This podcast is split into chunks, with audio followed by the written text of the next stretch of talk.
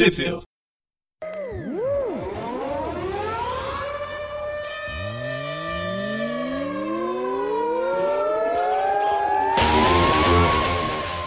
Bem-vindos a mais Tupiville. Eu sou o Preston. Eu sou o Breno. Eu sou o Gustavo. E hoje a gente voltou a Homem-Aranha e Deadpool. Tem que fazer essa abertura de ânimo para essa história. A gente vai falar sobre o terceiro encadernado da segunda série dos, da dupla, que foi o terceiro encadernado brasileiro, né? Que tenta consertar algumas coisas que a Marvel cagou na hora de fazer encadernados. E a gente tem as edições número 37 a 43 da quinzenal do personagem, que foi lançado lá em. Quando? Em 2018. Sim, e No aqui segundo- só chegou no final de 2019. Lá nos Estados Unidos foi o segundo semestre de 2018, né? Na verdade foi até fevereiro de 2019. E aqui é de novembro de 2019. Meio que a Panini mesmo tinha desencanado, né? De publicar.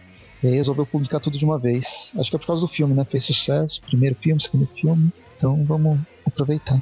E aí a gente vai começar com o arco do dos, dos pais, né? Do, do, da matriz primordial, que é o Homem-Aranha e o Deadpool, obvi- obviamente. Os dois do, do título. Então vamos para a edição número 37. Aqui o Rob Thompson tem a arte do Jim Towie com as, a arte final do Sean Parson com o Ken Smith, Brian Weber nas cores. A história começa com o, uma atriz treinando para ser um super-herói lutando contra outros MVAs. É, essa história vai ficar resum, vai se resumindo, Homem-Aranha falando que ele quer deixar o, o Matriz por- porque ele é perigoso e tal, deixar ele em segundo plano, né, como, como reserva, enquanto o Deadpool quer que ele entre de qualquer jeito pra, pra virar um super-herói de verdade. Muito bem. E a gente tem aí, né, mais um. Também mais um momento de interação aí do. Da Arpia com o Aranha, com o Peter, né? Então a gente já vê que é um, é um tanto recorrente, assim, né? Porque essa época aqui provavelmente é a época em que eles estavam aí, que, que na edição principal eles estavam juntos, né? E aqui ela mais uma vez aí presente na, na revista, Nessa- né? Nesse momento, a, a Arpia ela dá uma adaga. Seria a única, o único aparelho capaz de desligar a matriz e deixa nas mãos do Peter. Ela também não quer muito que a matriz entre como se transforme num, num herói, não confia nele. Enfim, nós temos então uma aventura aí é, que no final das contas entre entre a busca que eles fazem aí em relação à matriz aí quando eles chegam lá no, nos esgotos eles encontram esse não lembro como é que é o nome em português The Wrecking Crew aqui A gangue da demolição. gangue da demolição né heróis lá do ar né É, É, quando eles eles estão lá discutindo o que fazer com a matriz, né? Porque o Homem-Aranha ele não quer muito acabar com a matriz, e ele e o Deadpool estão tendo discussão sobre o que fazer com ela, né? Nisso é que surge essa emer- emergência aí envolvendo a grande que eles vão atrás. É, é aquele lance das, das armas roubadas que o Deadpool vendeu pra todo mundo. E aí eles estão tentando recuperar a, a, a Bob que entregou esse localizador pro Homem-Aranha pra eles irem atrás das armas. Afinal, é responsabilidade do Deadpool e o Red Deadpool não tem responsabilidade. E quem tem, quem tem que assumir isso é o Homem-Aranha. E já é especialista em assumir responsabilidades. Pois é. Mesmo Muito sendo bem. irresponsável. A Gangue da Demolição tem uma arma de teletransporte, é bem efi- eficiente para quem faz roubos. Na verdade, Uhum. mesmo não querendo fazer roubos, eu queria me- ter poderes de teletransporte. Eu acho que é um, um dos poderes mais legais que tem.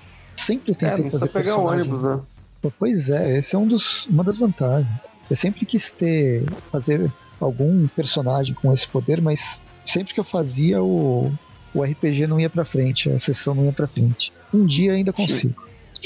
Tinha aquele personagem do, da, da Image Comics, o, do Wildcats, que era o espartano, que ele tinha esse poder, não tinha? Ah, é? Ah, não lembro. O Wildcats. Só que ele li, morre. eu li pouca É, eu coisa. li pouco também, mas ele- eu lembro que ele morria, ele morria e dele já aparecia. Tinha um portal que aparecia um corpo novo, ele era imortal, né? Nossa. Ele é tipo o Homem Imortal lá do Quarteto Central, do, dos Vingadores Centrais. Que ah, ele sempre morre. lembro. É um É. personagem. O quarteto, o quarteto. Os Vingadores Centrais é aquele grupo de personagens bem lá do Z que querem ser heróis, mas são são zero à esquerda. E um dos personagens, o, um dos principais, é esse homem imortal. Não lembro qual que é o nome dele.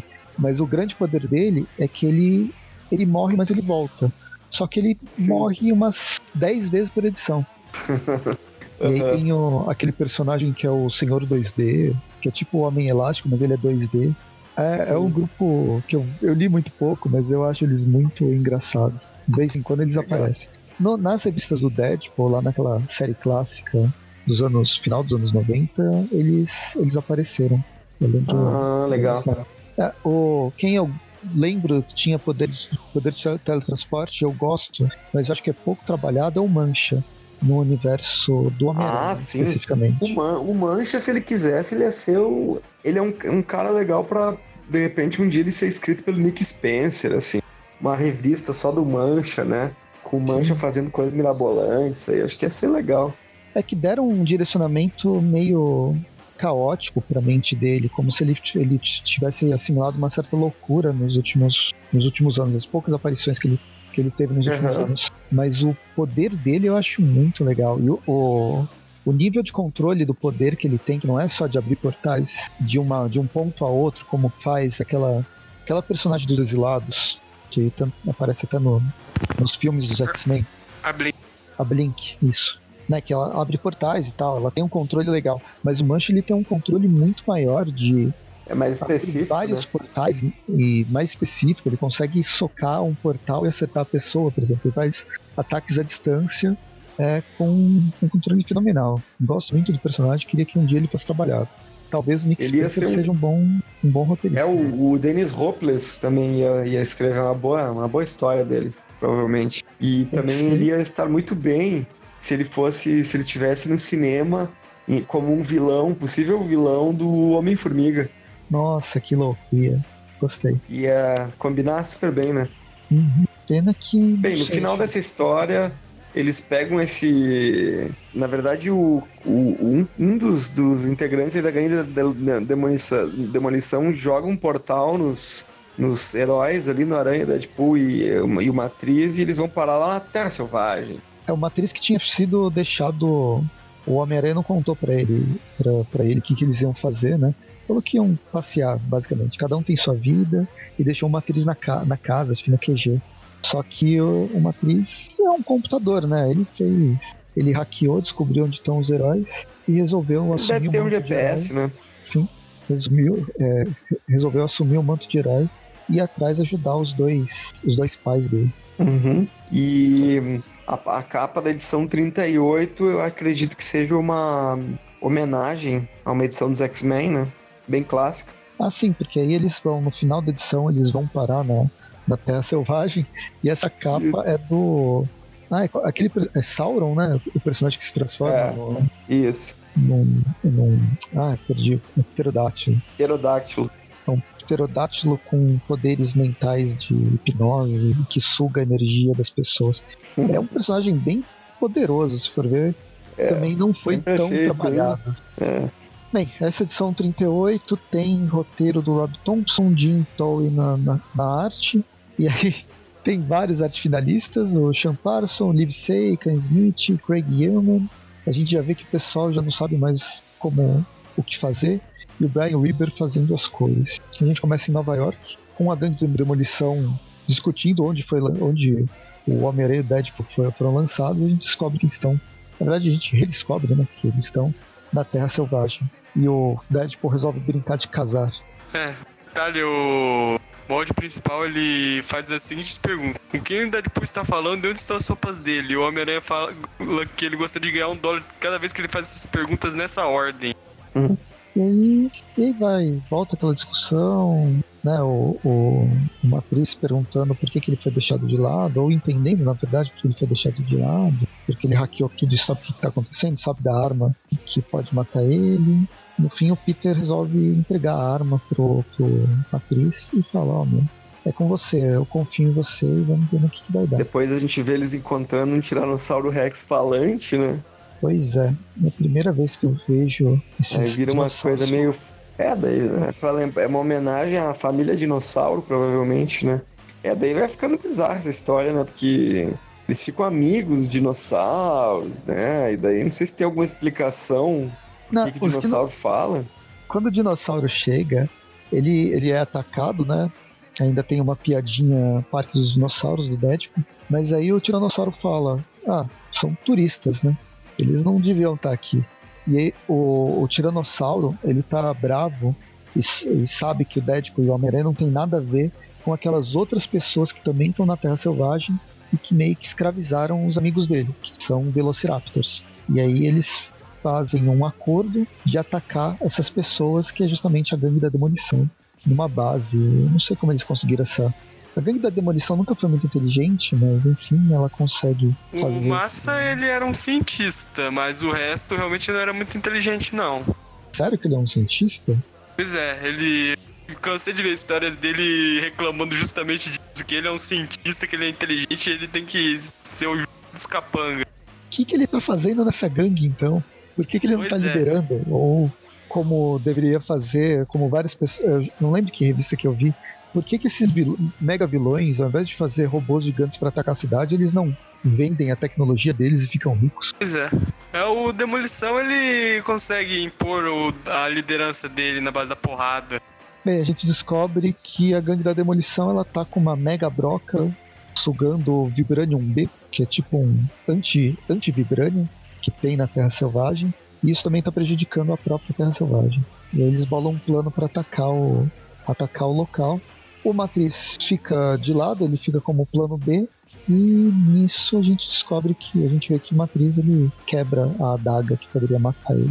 Pro futuro isso deve ser desenvolvido. Bem, no finalzinho da revista a gente tem aí um momento em que eles estão brigando com os dinossauros e hum, aparece uma tipo uma planta gigantesca que é que é aliada à gangue de- da, da demolição e na última página ela está prestes a devorar o Aranha e o, e o Deadpool e, e ela, ela tem uma boca que parece aquele, aquele bicho, aquele buraco que tem no Império Contra-Ataca. É o Sa- Sa- Retorno Sarlacc? dos Jedi. Acho que é Sarlacc a raça do, do bicho. Ah, Retorno Jedi. É, comecinho. É, são os, Aham, que- é os Sarlacc. Sim, que até no original era só um buraco, né? E daí quando eles fizeram um relançamento em VHS nos anos 90, o Jorge Lucas, né? Como não podia deixar de esperar, ele quis mudar, né? Ele quis botou um, ele botou uma, um outro efeito, assim, né? Que é tipo uma, uma mãozinha. É, as versões Star Wars do Jorge Lucas é cada. Você nunca sabe qual que é a versão que você assistiu. E qual que tá valendo É. atualmente. Outras É, tinha os- referências. Não, pode falar. os VHS. Outras Não referências. Que a gente pode tirar é o próprio Deadpool fala sobre a Pequena Loja dos Horrores, que é um clássico do te- terror barra comédia, que tem. Ai, qual que é o nome? Aquele ator que Barra faz. musical. barra musical. É, aquele, nos anos 80 teve a, a- é uma regravação de um filme dos anos 50. Mas o dos anos 80 tem aquele ator que fez O Querido Encolher as. Crianças. Rick Moranis, isso. Também tem o Steve Martin. Tem um monte de ator bom. E agora vai ter outra versão, pelo que estão dizendo. Eles vão fazer mais uma? Nossa, Vão.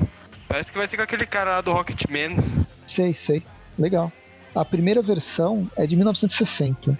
O primeiro, o primeiro filme. É do Roger Corman, a direção.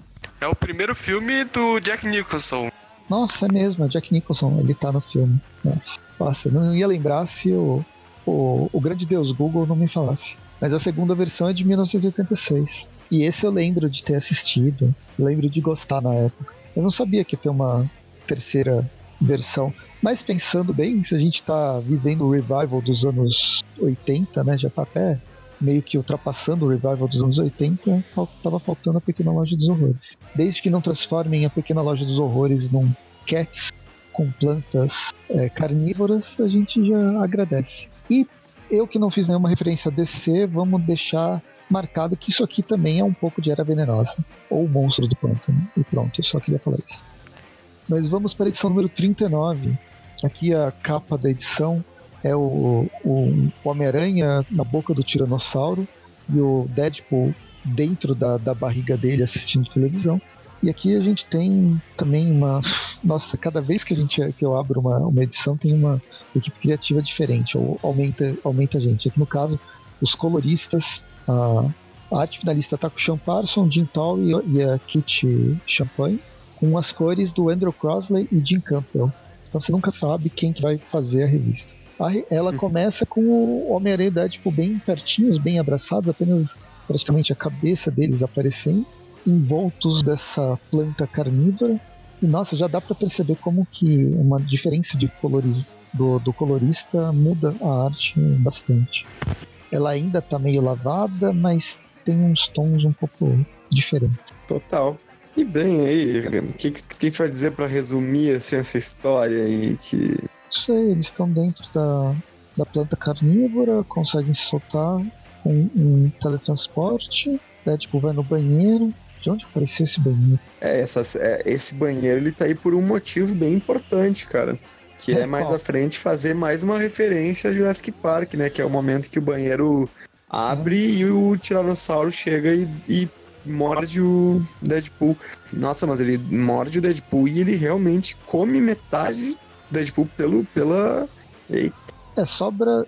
É, é a cintura. A, a mordida inicial, que, que parece, ia pegar, ia sobrar só as duas pernas, né? Mas no fim corta pela cintura. sim, como é possível, né? Ele realmente sobrevive e continua batalhando, né? Aí tem né, é, o Deadpool lendo a revista em quadrinhos no banheiro, com aquela metalinguagem característica dele que na verdade já, já cansou. Tem uma cena que vai lembrar justamente o que a gente estava conversando do Mancha. Um portal se abre e vem um soco de lá de Olha dentro ali. acertando o Homem-Aranha. O Demolição e o Massa estão espancando o Homem-Aranha e o Tiranossauro, enquanto o Deadpool é. O Deadpool se. Ele se, ele se vira dentro da barriga do tiranossauro, de um outro tiranossauro que não é falante. É, mas ele já sai, e ele já sai com uma, umas ataduras, né? De onde ele tirou essas ataduras, Batman? Não sei, porque aqui ele nem tem de onde tirar as ataduras. Pois bem, devia estar Ele dentro de do o dinossauro já. bate-escudo. Então, não sai nem atadura nem escudo. A atadura e escudo ficou do outro, na outra parte do corpo, né? É. E aí tem essa luta do meio Deadpool e o Homem-Aranha contra a gangue da demolição mais uma vez. Até que um raio aparece e vem os, os melhores amigos do, do, do Thor.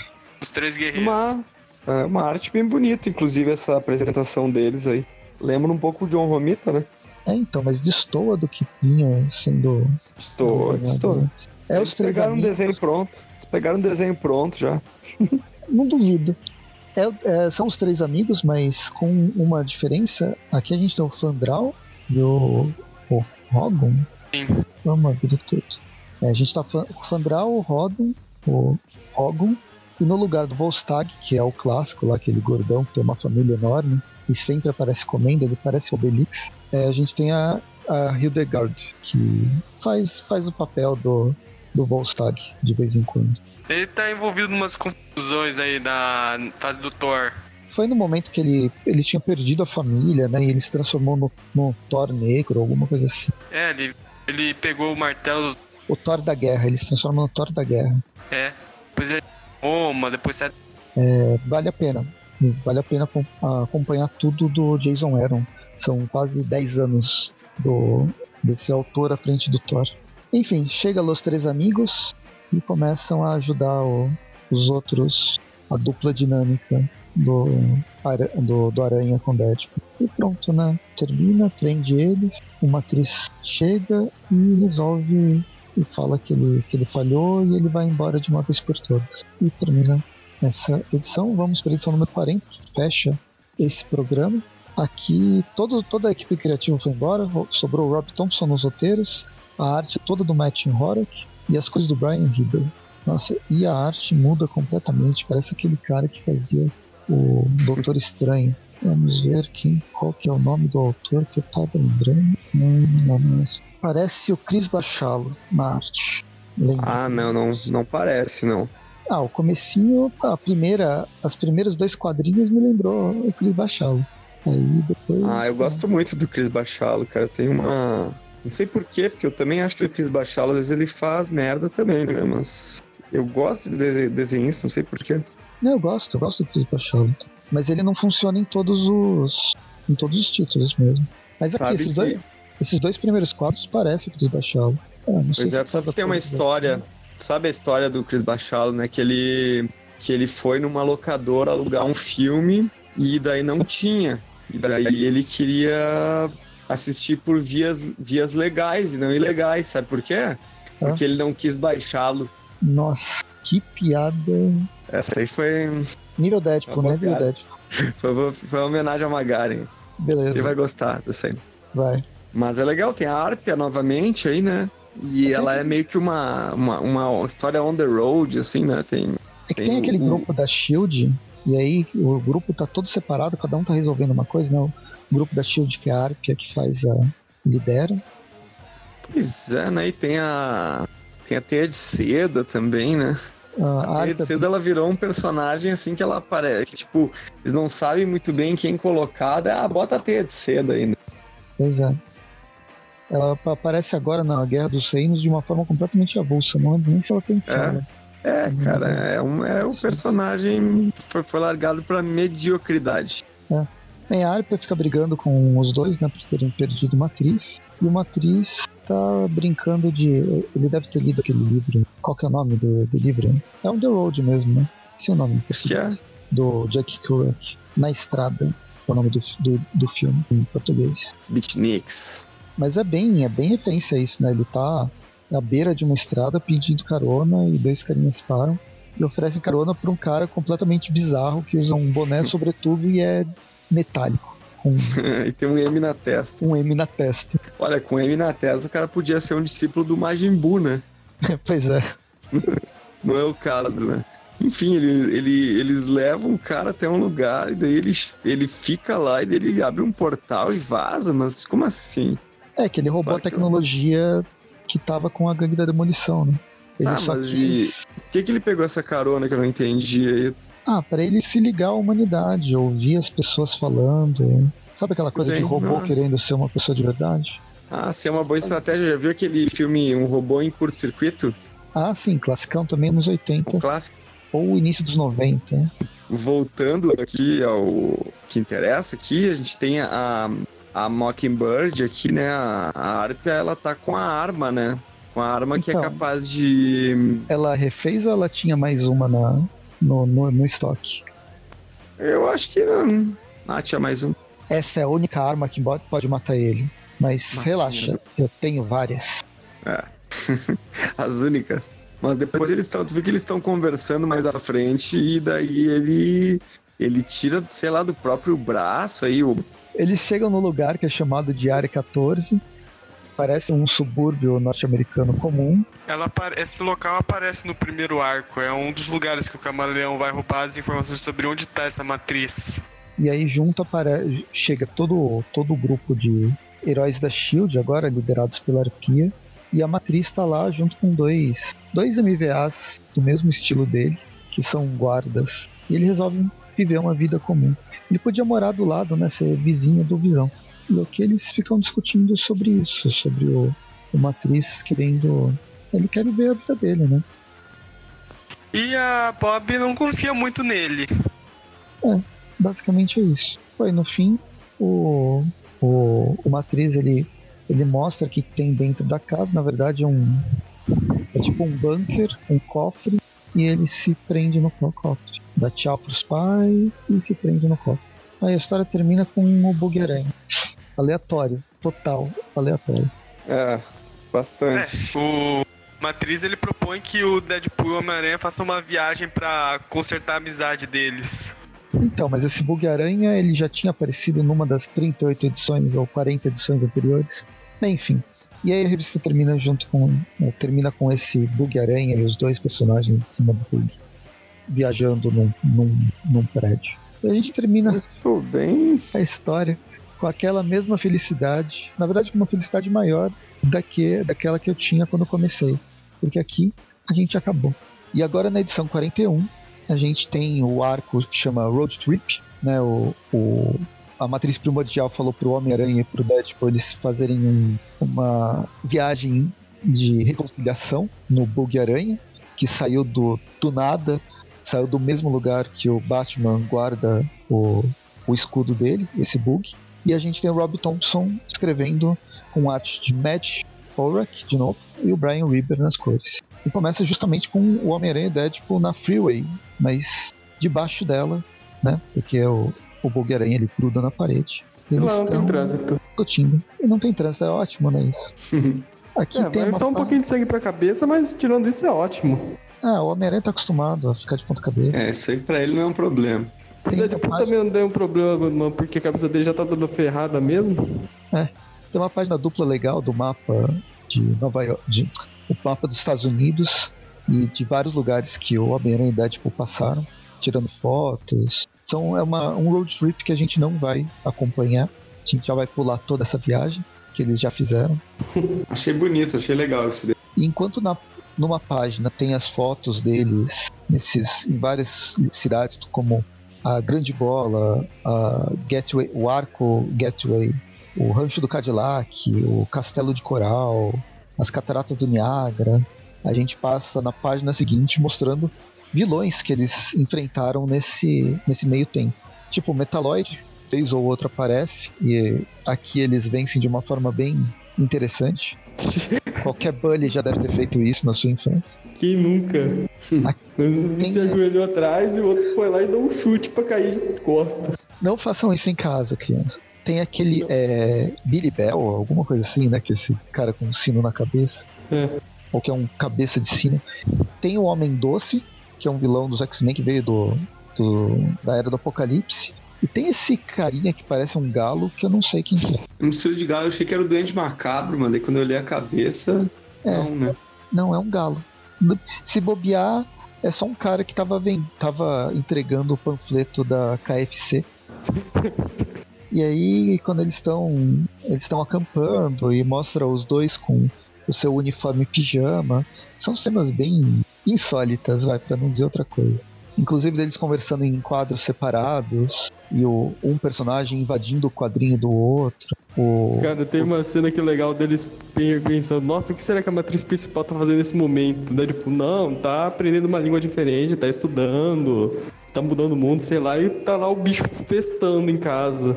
ele tem vários amigos, né? Pois é. Ah, enfim, é, é isso. É uma grande discussão de relação. Os dois estão curtindo, ó, curtindo uma viagem no Grand Canyon, né? Aqui. Ou não sei se é o Grand Canyon, sinceramente. E aí, na metade da revista, começa uma invasão de insetoides meio baratas de 2 metros de altura.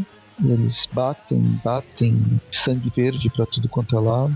O- eles usam o aranha móvel pra atropelar todos esses bichos, fica tudo cheio de tripa de inseto, aquele negócio verde. Até que em um determinado momento chega a mãe desses, desses insetos, que é um insetão que veio daquele filme. Ai, O ataque dos vermes malditos. não, não, eu pensei no. A névoa. O nevoeiro. Nevoeiro. O nevoeiro. Olha, vou dizer uma coisa: O Nevoeiro é um bom filme, mas não assistam a série, tá? Que a série é, é, é bem ruim mesmo. A série do Netflix do Nevoeiro. Se eu tô. Eu nunca abandono série. É super difícil abandonar. Mas essa série tem ainda dois episódios que eu não voltei mais pra, pra terminar. Foi tão difícil assistir isso aí, meu. Não, isso é ruim, é ruim demais. E o filme, o filme é tão bom, é tão legal, faz uma adaptação muito legal do Stephen King. Tem e elementos do elementos do, de, do universo Lovecraft. O Thomas Jane, ele é muito bom. O Frank Darabont, que é o diretor, tipo, é um filme muito legal. De terror É, psicológico, criaturas fantásticas. E ele O tem uma do final versão. é triste. É, o final é tristíssimo. E, e e ele tem uma versão do diretor que é toda em preto e branco. Vocês já viram essa aí? Não, não Ela vi a versão mais- preto e branco. É, é, essa versão é mais, é mais longa e é mais. É, é- fica bem mais melancólico aquele final lá. Deixa, é um pouquinho diferente, assim, não muda no contexto geral, mas acho que só pelo fato de ser preto e branco, assim, já deixa um negócio mais, mais melancólico. Eu queria ver, não, não sei, só pra uma experiência diferente. Mas enfim, essa é a referência que a gente tirou, mas na verdade não tem nada disso. E aí aparece aquele. Eu esqueci como que é o nome dele. O bug lá, o, aquele inseto dos micronautas. Ah, É bug mesmo, no original é bug, aqui ele se chama inseto. Em português eles chamam inseto. É, a tradução de bug, né? É, mas eu achei que tinha algum nome com mais imaginação. Mas enfim, é o inseto dos micronautas que aparece e ele tá querendo. Ele não. Ele tá pedindo pro, pro, pro Homem-Aranha e pro Deadpool não destruírem a, a, a mãe inseto e nem os outros insetos. Porque eles fugiram da caverna por causa de algum problema que tá, tá acontecendo na caverna. E os três heróis vão resolver a situação entrando no buraco e encontrando um, um intruso. Mas esse intruso Cara. fica pra edição seguinte. Eu só queria comentar rapidão que eu não percebi. No... Teve muita gente que reclamou no Vingadores Ultimato que o Homem-Aranha ele mata um monte de alienígenas. Mas nessa edição mesmo dessas HQs, o Homem-Aranha também mata um monte de alienígena. Então realmente é, É. canônico isso. É, então, se ele não entendeu o que tá falando, ele vai matando. Então ele vai, ele pode matar é, qualquer um que fala língua em latim, ele pode matar chinês, japonês. Isso- se ele não entendeu o que tá falando, deve, não deve ser, não deve valer a pena. É o americano típico. Norte-americano típico. Não deixa o Batman saber dessa regra. Imagina o massacre. Nossa. bem, e aí, bem, a gente termina a edição passada, a edição 41, vai pra 42, começa com os três heróis entrando no buraco completamente escuro, até que eles resolvem acender a lâmpada que fica, os dois têm aquela lanterna no, no cinturão. É. Elas são o vermelhas Aranha Sinal. e eles encontram os vários desses insetos presos, né, numa eles estão morrendo, na verdade, num- num negócio que eu não tô entendendo direito. É como se eles fizessem pedaços, fossem parte da parede. Aí eles resolvem matar de vez esses insetos que eles pedem para serem mortos, né? Eles estão num quase morte. Tem um momento que o Deadpool lembra da Gwenpool e aí ele conversa com a Gwenpool em pensamento. É um diálogo até engraçado. né? A Gwen não quer ter nada a ver. Ela quebra a quarta parede ela não quer ter nada a ver com essa revista. É, nem ela quer saber do Deadpool. Bem, aí o Deadpool usa o seu superpoder com a barra de energia infinita, tira as armas mais poderosas possíveis e mata todas as criaturas. De onde será que ele tirou essas armas? Pois é. É, tem bastante espaço, né, esse, esse lugar. E aí os heróis, eles são eletrocutados e todo mundo desmaia. Depois eles acordam com outras criaturas que estão em volta deles, uns minions bizarros que parecem uma mistura mais amálgamas, né? Tem uma discussão, não vem ao caso, e aí conversa, conversa, conversa, eles resolvem ir atrás de quem tá por trás da, do, do monstro, né, da, da fuga dos monstros. Tem uma página dupla também legal, mostrando o buraco que eles estão se enfiando, e aí é uma página contínua dos dois personagens, um brigando com o outro, né? O Deadpool tá curtindo e o Homem-Aranha tá puto da vida. E aí o Peter resolve revelar a identidade secreta pro Deadpool. E quando ele revela, tem uma. não tem rosto. Por quê? Porque o roteiro. Não, não o roteirista, mas os editores não deixaram que o Peter revelasse a identidade pro, pro Deadpool. Pois é, e o Peter, na verdade, sem máscara, tá sem entender nada, porque ao contrário do Deadpool, ele não quebra a quarta parede. É. Nossa, é bizarro. O o Homem-Aranha até tenta falar o nome dele, mas a- o nome acaba ficando censurado. Legal isso aí. Uhum. E aí a gente vai para uma nova referência que é o crossover com Stargate, um imenso, ah, um imenso coisa redondo e azul que é um portal para alguma coisa que a gente não sabe onde que é. E aí é, quando chega o vilão, o vilão solta um raio nos dois, os dois caem nesse Stargate e vão parar na zona negativa, que é uma coisa mais psicodélica ainda. E termina a edição 42, vamos para 43, que vai ser a última desse A capa, legal a capa que o Homem-Aranha falando isso é mal, e o, Homem, e o Deadpool responde, não seja tão negativo. Mas E a essa zona- capa maravilhosa, inclusive. Muito E a boa zona essa é capa. tão negativa que ela é em branco e preto. então a gente tem várias. Quase, quase a versão final do Nevoeiro. É, então. São várias metáforas e, e quebras de quarta parede aqui. A gente começa a edição, eles presos num planeta deserto de. É um deserto cinza, não sei, parece aquelas areias que você. de, de ampulheta. Os dois estão conversando sobre suas, suas viagens, a road trip deles, encontram um carinha com mais com um bastão batendo em outros em outros personagens que tem tudo o mesmo rosto. E aí, o que, que eles resolvem? Bater nesse carinha que tá com o bastão, claro, porque ele deve ser o vilão da história. Claro. Eles escutem a primeira vez que, que esse personagem aparece. É o. Ai, qual que é o nome dele? Hansaki, o rejeitado. Eles lutam, lutam lutam. ele tá sendo controlado, tem esses olhos vermelhos, obviamente ele tá sendo controlado por alguma coisa ou por alguém. Aí a gente encontra outros dois personagens, a Janor e o Collie, ou a Collie, que é uma mistura bizarra de todos os personagens da Marvel possível. Não sei, tem um pouco de Jean Grey, tem um pouco de. Um parece a Jean Grey com Mary Jane, com. As sopas me lembram bastante as sopas daquele pessoal da Guarda Imperial de Shiar. É. Aquelas sopas alienígenas. Então, mas esse capacete ele tá mais pra fora, como se fosse um algum tokusatsu, algum mangá de, de, de mecha, na verdade. Bem, a outra tem esse manto que parece a, a esperança, quando ela tava viajando junto com o, o Cable. Ah, eu gostei Segurando- bastante dessa, dessa arte, desses dois personagens. Uma coisa meio sci-fi, meio. Parece uma coisa meio Duna. Star Wars, meio Duna. Sim. Então, eu não sei. Pra mim ficou mais- meio over, sabe? Eu, eu tiraria a parte, os capacetes da- das Ah, é. duas. Meio Pode falar, Bruno. Gundam, é meio Gundam. Gundam, isso. Enfim, ela explica o que está acontecendo e tal. E aí a gente tem uma página, que essa página ela é referência a uma revista da DC, do Senhor Milagre. Foi publicada aqui no Brasil, uma revista do Tom King, o mesmo, que também ganhou, ganhou Eisner lá com, o- com o. Ai, qual que é a revista do. O Android Os- da, da, Visão? da Marvel, com visão. Tom King ganhou Eisner com visão, aí ele foi fazer o Senhor Milagre na DC e ganhou Eisner com o Senhor Milagre. E essa aqui é uma referência ao Senhor Milar, Milagre, a página, o tipo de enquadramento, e esse Deadpool é. Lá é Darkseid é. E faz. É uma coisa mais psicológica e tal. Aqui é o Deadpool sendo Deadpool. E querendo ganhar um prêmio, como ele mesmo disse. Pois é, o Homem-Aranha tá sem entender nada. Parece o leitor, né? Então, se você conhece todas as referências, eu acho que o Deadpool talvez seja interessante ler para quem é, é isso essa essa fase, para quem conhece tudo de quadrinhos, mas tudo mesmo, que lê Marvel, que lê DC, que lê tem referências de pelo menos as principais de mangá, de quadrinho europeu, porque no fim o cara faz uma misturança total. Funciona? Não sei, para mim não, mas pelo menos você identifica elas.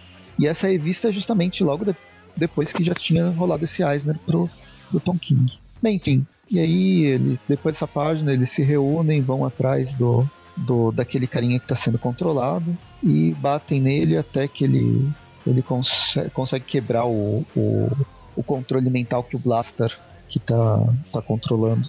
E aí ele volta ao normal, volta a ser um herói. Pelo menos por um breve período, porque a Até- raiva dele é, é o que dá, dá início, dá, dá vazão para ele ser controlado pelo Blaster. Aí a gente tem tipo uma caixa materna com, o, com esse carinha, que eu esqueci o nome, né? O Hansaki, alguma coisa assim. E aí aparece o Blaster e acaba a edição. E continua na próxima. Isso saiu só no próximo, só no próximo encadernado da DC, da, da Panini. É, é o Deadpool, pode ter saído na DC também, vai saber. É. Pois E é. a gente termina o programa de hoje e quem sabe a gente volta para um próximo programa ainda esse ano para fechar as edições do Homem-Aranha e Deadpool aqui no Trip View. Muito bem. E é isso. Que nota vocês dão para esse para esse final que no fim foram dois, dois arcos, mas dá uma nota só. O arco do do Da- da, da matriz, Matriz. e esse arco da, da viagem dos dois que no fim não termina, né? Com eles perdidos no multiverso. Cara, eu achei que as artes, em geral, elas estão legais e eu acho que ah, nas referências que são tratadas em cada edição, elas são interessantes também, porque no final das contas fica aquela coisa de uma diversão mais, é, como é, que- mais descompromissada, às vezes até desinteressada, assim. Então, eu acho, e- mas, o- mas o que deixa a desejar sempre é o roteiro, assim, né? Então, eu acho que, no final das contas, ela é uma revista indicada para quem está procurando uma diversão mais, mais desinteressada, como eu, como eu estive dizendo, né? Dou- deixo destaque pro, pro pijaminha do Homem-Aranha na. Acho que na edição 41, talvez. Que é 41. E, e, eh, espero que os, os exe- executivos do, do- que fazem o jogo do Play 4 tenham visto essa revista, porque eles podem fazer uma, uma- um uniforme do, desse pijama no, no próximo jogo do Play 4 aí, né? E também deixo o destaque para essa, pra essa, pra esses dois personagens com seus capacetes que vocês não gostaram, mas eu gostei. Tá, então eu deixo uma nota 5, que é a metade da metade, aí daí vocês decidem se foi bom ou ruim. Vocês têm mais propriedade para falar, tá, gente? Beleza. Povo? Ah, sei lá, eu. Eu nem sei mais o por, porquê continua esse título agora, esse ponto. Acho que as histórias meio que enrolando pro, pra chegar no final. Sei lá, eu dou um, um 4, porque achei bem enroladinho mesmo. É, não é ruim, não é ruim, mas sei lá, não tem muito por que ter isso. Ixi, bem, olha só, as primeiras edições que a gente falou hoje, foi uh, o arco lá do, do MVA, eu achei ela muito zoada, muito nada a ver, incoerente. Tem lá o Até Selvagem, aqueles dinossauros falantes. E aí depois a, a desculpa pra, pra viagem dos personagens nesse segundo arco. Zoado. Eu vou dar nota pelas referências. Tem umas referências interessantes. Se foi engraçado essa zoada com, com Tom King, foi tem outros pontos dispersos no, na história que são que são interessantes, não formam uma história, mas tem outros pontos dispersos que são, são divertidos. A arte, acho que é uma das melhores coisas mesmo. Tem resoluções legais que não, você não vê normalmente. Elas servem ao roteiro melhor do que o próprio roteiro. E vou dar uma nota. Vou dar uma nota 4 também para esse, esse arco, dando vai dar 13 o total dividido por 3, nota 4.3, que é uma média no fim 4,5, né? 4,5 para esse arco, né? O terceiro encadernado do Homem-Aranha Deadpool. Aqui na, no Brasil foi Pé na Estrada o nome do encadernado. E, e é isso. É, não sei, espero, espero, que vocês tenham gostado. Foi, mais do que a gente, né? Mais do que a gente. Pelo, a, a felicidade nossa que a gente terminou. E agora falta só mais um arco pra gente ler e nunca mais Homem-Aranha e Deadpool, eu acho. Fico feliz. Então acompanha a gente nas redes sociais, no, no, no Facebook, no Twitter, no Instagram, no YouTube, no, no Padrim também, acompanhe no Padrim. Acompanhe no Padrim, quer dizer, pague a gente pra gente poder continuar no site. E, e que mais? E toda tem quarta, toda quarta temos o Trip View Classic, comentando histórias clássicas, entrando agora nos anos 90. Toda sexta-feira temos esse programinha, que é o Review, que conta histórias mais atuais na última sexta-feira do mês do Tripcast, que daí é um programa temático, com sempre trazendo questões mais abrangentes sobre o universo do personagem. E é isso, né? Acho que é. Então, valeu pra vocês, até mais. Valeu. Até mais. Falou.